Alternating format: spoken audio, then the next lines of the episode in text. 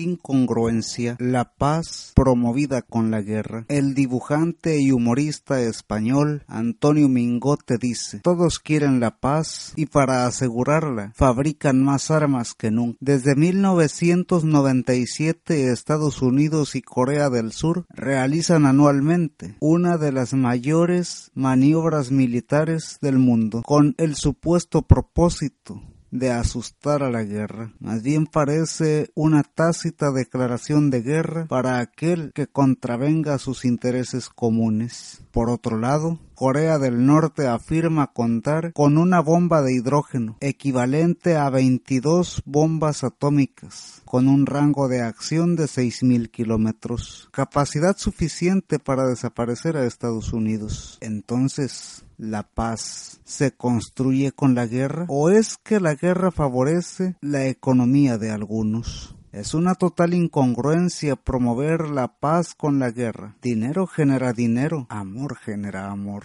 La guerra, por lógica, nunca generará paz. La realidad es que las grandes potencias viven de la guerra, mientras generan muerte, estancamiento y mucho dolor. ¿Es esta la paz que el mundo necesita? ¿La muerte es desarrollo? La industria del crimen produjo en 2012 1,75 billones de dólares. Alguna ocasión mi padre me advirtió, las armas son para matar.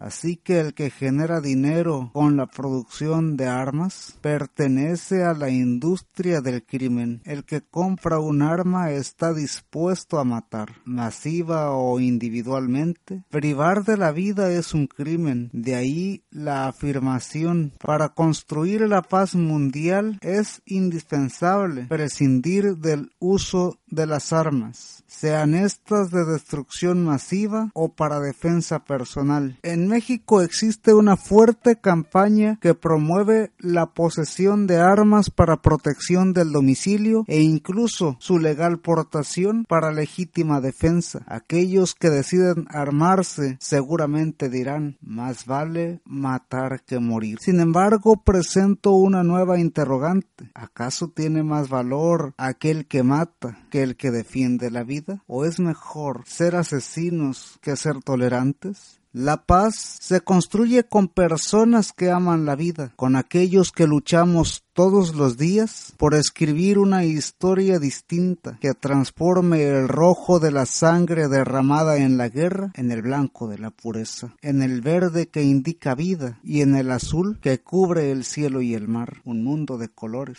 de colores vivos que enamoran el alma, que nos hacen capaces de llorar, de llorar de alegría. Este es el tiempo del poeta, del filósofo, del hombre que piensa, que escribe, que habla y que defiende su amor por la vida, su convicción y firme postura sobre el desarrollo. Este es el tiempo de los constructores, de aquellos que llevamos la palabra a la acción y que con acciones claras pretendemos transformar la realidad del mundo, no con bombas ni superarmas, sino con palabras y hechos, tal como lo afirma la defensora de los derechos, Eleanor Roosevelt. No basta hablar de paz. Uno debe en ella y trabajar para conseguirla. Si posees un arma, entrégala a las autoridades competentes. No te hace falta. Tengamos valor para construir la paz. ¿Lo hacemos juntos?